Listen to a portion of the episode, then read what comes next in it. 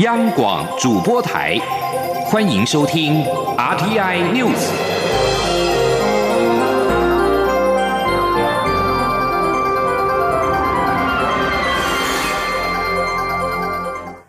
听众朋友您好，欢迎收听这节央广主播台提供给您的 RTI News，我是张顺祥。在治疗 COVID-19 新药渴望问世消息推升之下，美股在二十四号继续创新高。纳斯达克跟标准普尔指数双双攀上了历史高点，道琼工业指数也是同步走高的，晋扬了三百七十八点或百分之一点三五，以两万八千三百零八点作收。标普指数涨升三十四点或百分之一点零零，收在三千四百三十一点。科技类股为中心的纳斯达克指数涨了六十七点或百分之零点六零，收在一万一千三百七十九点。在欧洲主要股市表现方面，随着 COVID-19 的治疗用药有望问世，欧洲股市二十四号大涨。伦敦金融时报白种股价指数上扬一百零二点，或百分之一点七一，以六千一百零四点作收。法兰克福 DAX 三十指数晋扬三百零一点，或百分之二点三六，收在一万三千零六十六点。巴黎 CAC 四十指数涨了一百一十一点，或百分之二点二八，收在五千零七点。美国共和党二十四号在全国代表大会的首日正式提名现任总统川普竞选连任。川普将在这次大选期间全力发挥他的吸金本能，以图扭转目前对他不利的选情。全美各地的党代表压倒性的支持川普再度出马竞选，使川普迅即跨过获得共和党提名所需的最低门槛一千两百七十六票。投票前，在北卡罗来纳州夏洛特召开的大会上发言的人士对川普大加夸赞。美国共和党全国代表大会二十四号正式提名总统川普是总统候选人，与民主党候选人拜登对决。受到疫情的影响，全代会规模大幅缩减。共和党决定沿用二零一六年的党纲，重申台湾关系法跟六项保证。共和党二零一六年党纲在国家安全与防卫章节当中。特别有关台湾部分指出，台美双方共享民主、人权、自由市场经济及法治等理念。基于台湾关系法，双方关系持续推动，并且信守一九八二年雷根总统对台湾提出的六项保证，反对两岸任何一方采取片面措施改变现状。这是共和党党纲首度列入对台六项保证。党纲写道：任何关于台湾未来的议题，需以和平对话，而且获得台湾民众同意的方式解决。中国如果违反上述原则，美国将依据《台湾关系法》协助台湾自我防卫。共和党的党纲也赞扬台湾政府致力持续推动建设性的两岸关系，并且呼吁中国相应展现善意。党纲还指出，台湾是美国的忠实友人，美方坚定支持台湾取得各项自由贸易协定的地位，适时的出售防御性的武器，包括了建造财电、前建科技，全面参与世界卫生组织、国际民航组织以及其他多边的组织。而川普二十四号在共和党的全国代表大会获得提名，将竞选连任。他随后在会中发表谈话，警告十一月的总统大选可能会出现舞弊等情势，但是他没有提出证据。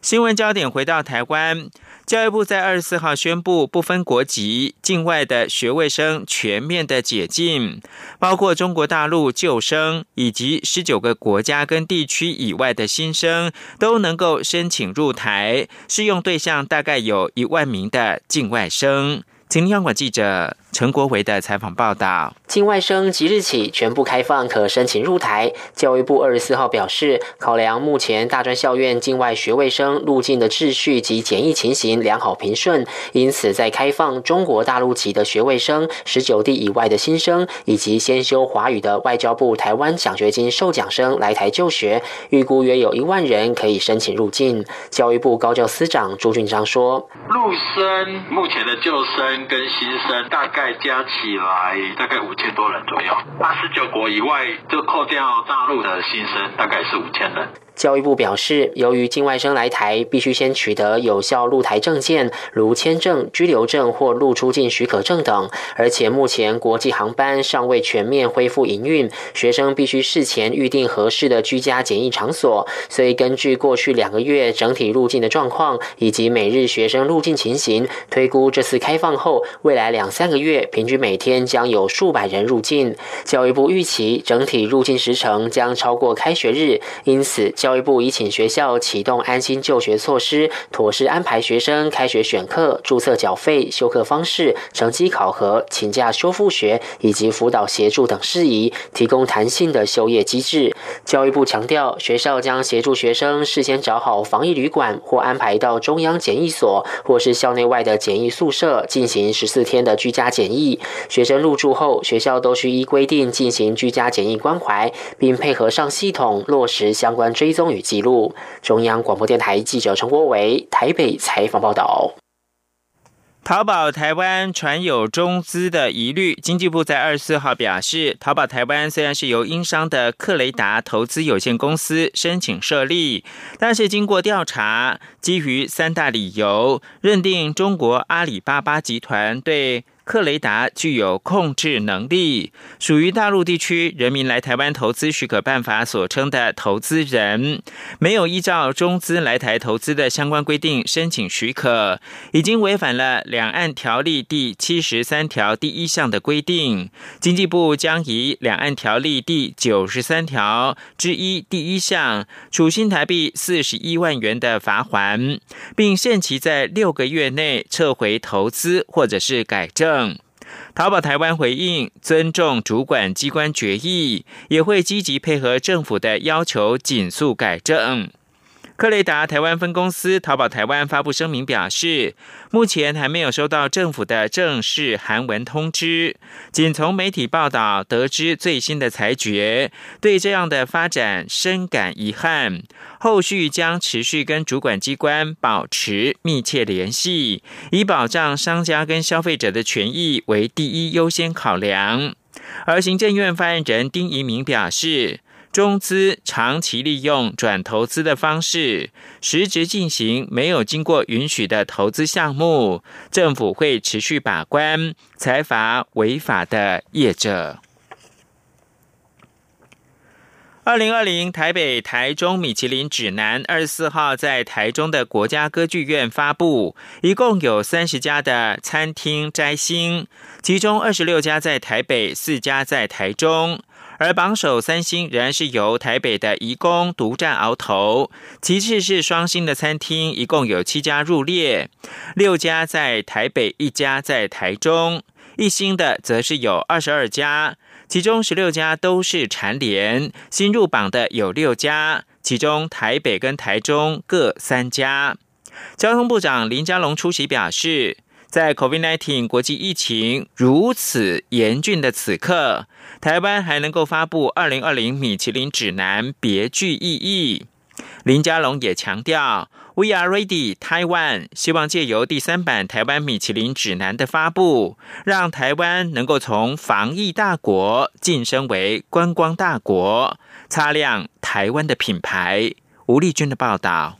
台湾米其林指南今年首度纳入台中。摘星名单二十四号在台中国家歌剧院正式发布，共有三十家餐厅摘星，台中只有四家餐厅入列，共摘下五颗星。台北则有二十六家上榜，包括一家三星、六家双星、十九家一星，其中多数都是蝉联，只有三家首度摘星，一家由一星升为二星。出席发布会的交通部长林佳龙。龙表示，在武汉肺炎国际疫情如此严峻的时刻，台湾人还能正常生活、如常出游，甚至发布二零二零台北、台中米其林指南，别具意义，并强调 “We are ready Taiwan”，期待借此推升台湾从防疫大国迈向观光大国。林佳龙说：“We are ready Taiwan。”那么台湾是美食王国，可是怎么样更国际化，能够让国际的观光客因为美食来到台湾，也因为享用到台湾的美食而爱上台湾。那么台湾已经在国际上被认定是防疫的大国，我们怎么样擦亮台湾的品牌，从防疫大国成为观光大国？这个就是二零二零米其林指南，此时此刻公布。特别具有意义。林佳龙指出，根据交通部观光局往年所做的调查，国际来台旅客评选台湾最迷人之处就是美食。这次米其林指南同时公布台北、台中两个城市，印证台湾不是只有台北，离开台北也可以看到非常丰富多元、有吸引力的城市。当然，他也期待台湾米其林指南未来也能继续南行到台南，甚至高雄，让美食成为台湾行销国际的最佳亮点。而在疫情冲击下，观光局也和米其林公司共同制作了 “We Are Ready Taiwan” 宣传影片，透过八位台湾主厨展现台湾观光与美食的丰富生命力，也让世界看见台湾城市的。美食魅力，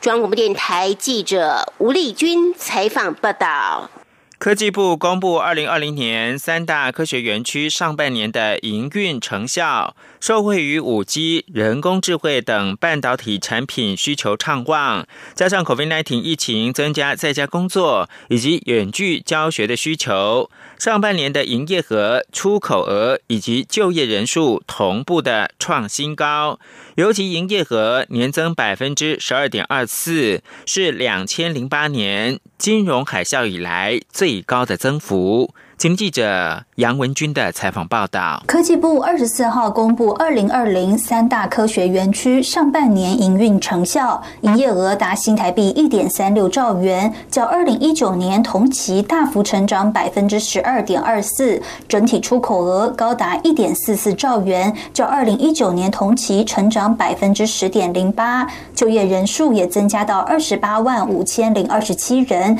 较去年同期成长百分之二点八。营业额、出口额、就业人数同步创下历史新高纪录。科技部部长吴振中分析，五 G、人工智慧及高速运算等半导体产品需求持续畅旺，加上武汉肺炎疫情增加在家工作及远距教学需求，带动电脑网通产品等营收增加。至于美国扩大华为禁令，吴振中认为短期或许对台湾厂商有冲击，但长期不用担心。他说：“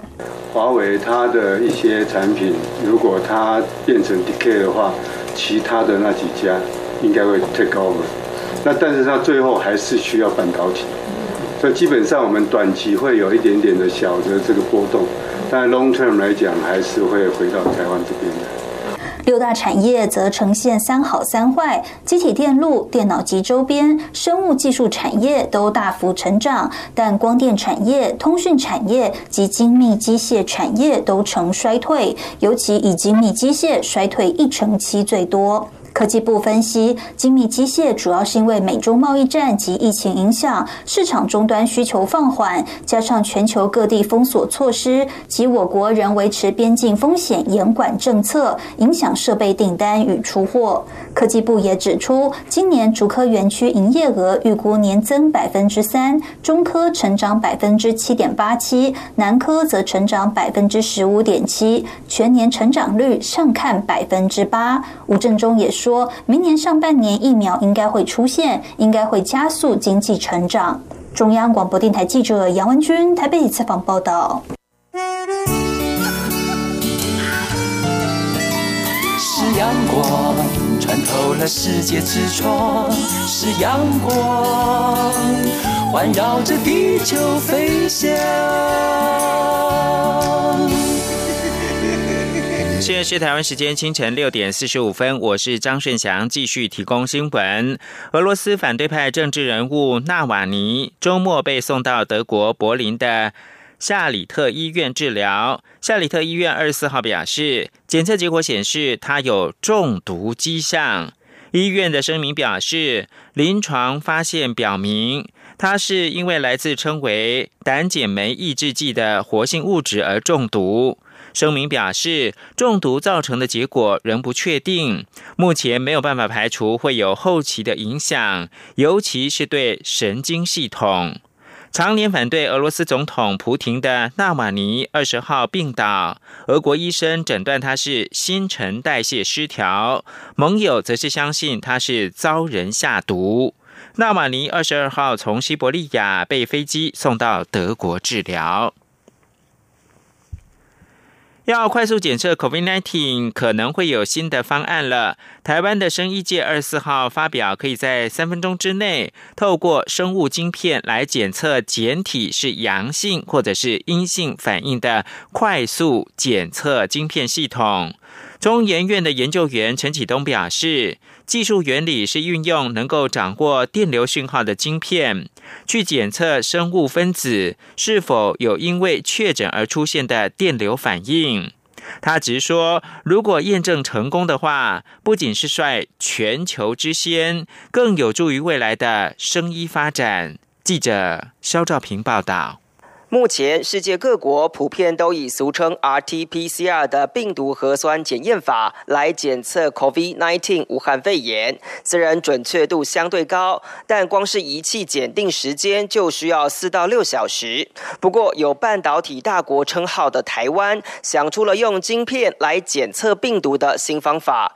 这也是独步全球的新方案，把生意业者开发出可检验 COVID-19 的生物晶片，放进科技业者克制化的分析仪器，再把简体注射到像办公室事务机大小的仪器里，不到三分钟，系统就会显示个案是阳性还是阴性。细基分子电测科技股份有限公司执行长楚家荣解释，当简体有病毒反应时，生物分子就会。会产生电流，而布满约上万个检测点的生物晶片就能及时分析检测。而实验结果发现，跟传统的 RT-PCR 几乎是高度一致。他说：“看分子跟分子之间的的呃反应啊，那就是说，当刚刚我讲到，就当当第一条，当我们原本在上呃我们镜片上面的生物分子呢，它上面有几个检测点，那当它检测到 COVID-19 的这个核酸的时候呢，它整体的电荷的分布呢，它其实就会变化了。那它其实是及时，它是非常非常快速，因为它其实是分子层级的的一个变化，所以它可以在及时很短的时间内，它就可以得到这个电讯号，而且它电讯号它只要很少很少，它就可以得到这个呃讯号的的的检。”测的结果，那他就可以直接告诉他，告诉大家说这是阴性或是阳性。长期研究纳米元件的中研院物理研究所研究员陈启东表示，用晶片检测的技术将会翻转生物检测的传统观念，直说这是检测的新纪元。他说，所有做生物检测的人的观念大概会觉得说，哎，检测就是离不开用眼睛或用显微镜去看到光线的。变化，当然这个是完全没有用到光线，是直接用电讯号去检测，所以这是一个完全新的。一个一个技术，目前这套系统将会在高雄荣民总医院进行实际检测与盲测试验，预计九月可以完成验证。此外，他们也同时向美国申请医材紧急授权，希望尽快投入防疫阵线，帮忙防堵疫情外，也希望带动台湾的生意发展。中央广播电台记者肖兆平采访报道。受 COVID-19 的影响，为了振兴经济，文化部第二波跟超商合作的纸本易放券，确定八月三十一号开始到九月六号开放注册，发行六十万份，每张面额新台币六百元。九月八号公开抽出幸运儿，凡是六十五岁以上、十八岁以下，或者是领有身心障碍证明者，都符合登记的资格。央广记者杨仁祥、江昭伦报道。文化部七月份推出第一波数位一放券，共有两百一十万人幸运成为得主。为进一步落实文化平权，让无手机弱势者一样能享有同样的福利。文化部长李永德二十四号亲自宣布，第二波指北一放券正式启动。凡十六岁以上、十八岁以下或仍有身心障碍证明者，而且没有抽中一放券一点零的民众，都符合一放券二点零注册登记资格。八月三十一号到九月六号，依循领口罩的方式到超商注册登录。九月八号公开抽签后，幸运中奖者会收到简讯通知，就可以到超商印出这本一方券。李永德说：“那么你到超商哈，插上健保卡，你就可以登录哈。那么领取也是一样哈，就是你被通知你中签之后，你可以到超商去哈。那么直接哈，那个在超商插上以后，超商就给你印出一个纸本的 QR code 出来。”那你可以拿这个 QR code 呢，去任何可以消费的地方去做消费的动动作。此外，民众若家里有读卡机的话，也可以自己在家里使用健保卡上无障碍官网线上申请登录。但如果被通知抽中，还是要到超商领取这本一方券。不同于数位一方券，这本一方券预计发行六十万份，每张面额一样是新台币六百元，但每张面额上会有一百、两百、三百元三种 QR 码的条码，使用时不找零。民众没有使用完要记得收好，留待下次再出示使用。使用期限为今年九月九号到明年二月二十八号。至于抽签方式，文化部表示，是否比较一点零的方式以身份证尾数抽签，目前仍在征询各方意见，希望可以找出更为公平的方式，抽出六十万名的幸运儿。中国面台记者杨日祥、张昭伦台北采访报道。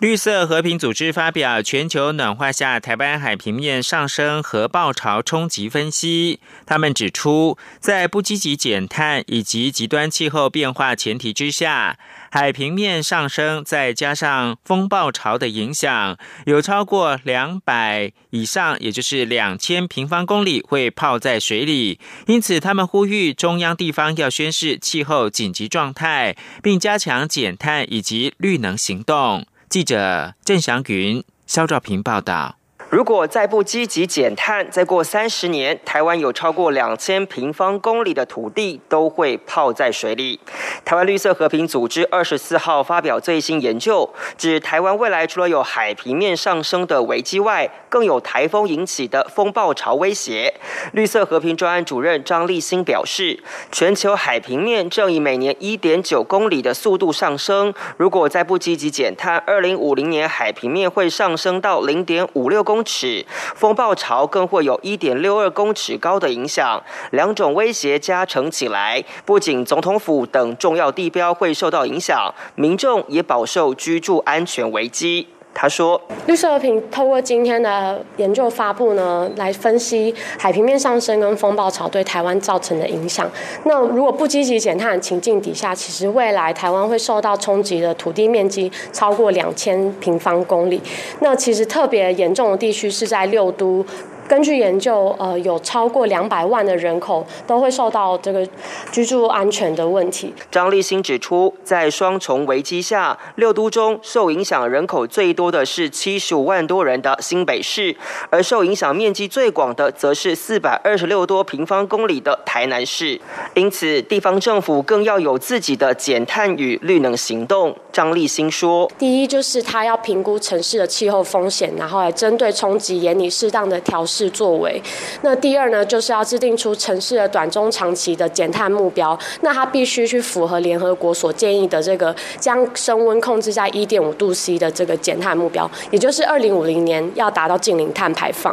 那第三呢，就是要去制定城市的再生能源目标，还有它的低碳运输发展。绿色和平强调，气候变迁已经是重大危机，当下需要中央跟地方宣示气候紧急状态，并加强减。碳与绿能行动。中央广播电台记者郑祥云、肖兆平采访报道。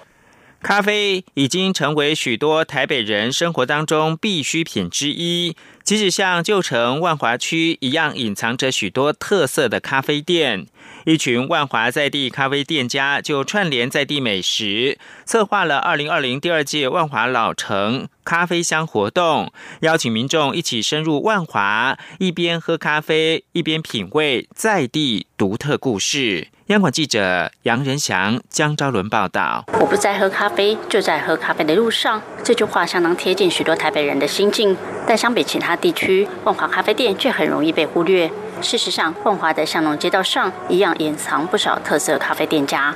从小成长在万华剥皮寮的呆呆咖啡店长陈小怡，去年开始串联在地特色咖啡店家，举办第一届万华老城咖啡香活动。今年在市府的支持下扩大举办，就是要让大家知道，来到万华一样可以体验浪漫的咖啡情怀。陈小怡说：“最重要的目的是希望让大家知道，万华不再是咖啡沙漠。我们万华有很多的咖啡店，它很有特色，它很有它独特的魅力，它有它特别想要传递的美好的事物，就隐藏在很多万华在北中南各有特色的小巷子里，等待大家去挖掘。”来到万华品尝咖啡，和到其他地区喝咖啡最大的不同，就在于可以一边喝咖啡，一边沉浸在万华在地文化历史氛围里。街口六号咖啡店老板娘彩萱说：“就是来万华这边，不像就是其他地区这样子，我们万华还有像剥皮寮历史街区可以逛，还有大道城这样子，就是可以。”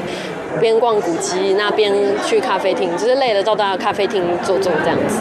第二届万华老城咖啡香，除了串联在地独立咖啡店共襄盛举，今年也加入美食店家，将咖啡的独特香味融入特色料理，还策划多场讲座、咖啡特展，邀请民众在八月二十九号到十一月十四号一起走一趟万华，认识万华的咖啡文化与创意美食魅力。中国面台记者杨仁祥、张昭伦台北采访报道。继续关注国际新闻。美国共和党全国代表大会二十四号登场，但是有二十七名前共和党国会议员倒戈，为民主党籍的总统参选人拜登背书，包括了前联邦参议员弗雷克。拜登竞选阵营表示。这二十七名前国会议员已经加入名为“共和党人支持拜登”的倡议。这项倡议是由拜登的竞选阵营筹划，意在促进共和党人支持拜登。根据拜登竞选阵营的声明，这些前国会议员列举自己倒戈的原因，包括了川普腐败、破坏民主、公然无视道德准则，以及迫切需求让国家重回正轨。亚利桑那州前参议员弗雷克因为反对川普而在二零一八年退休。美国将在十一月三号举行总统大选，这些前国会议员是最新一批为拜登背书并且反对川普的共和党人，显示川普令党内同志离心离德。上个星期，七十三名共和党籍前国家安全官员为拜登背书，指称川普贪腐而且不是任，其中包括了美国联邦调查局以及中央情报局的前局长在内。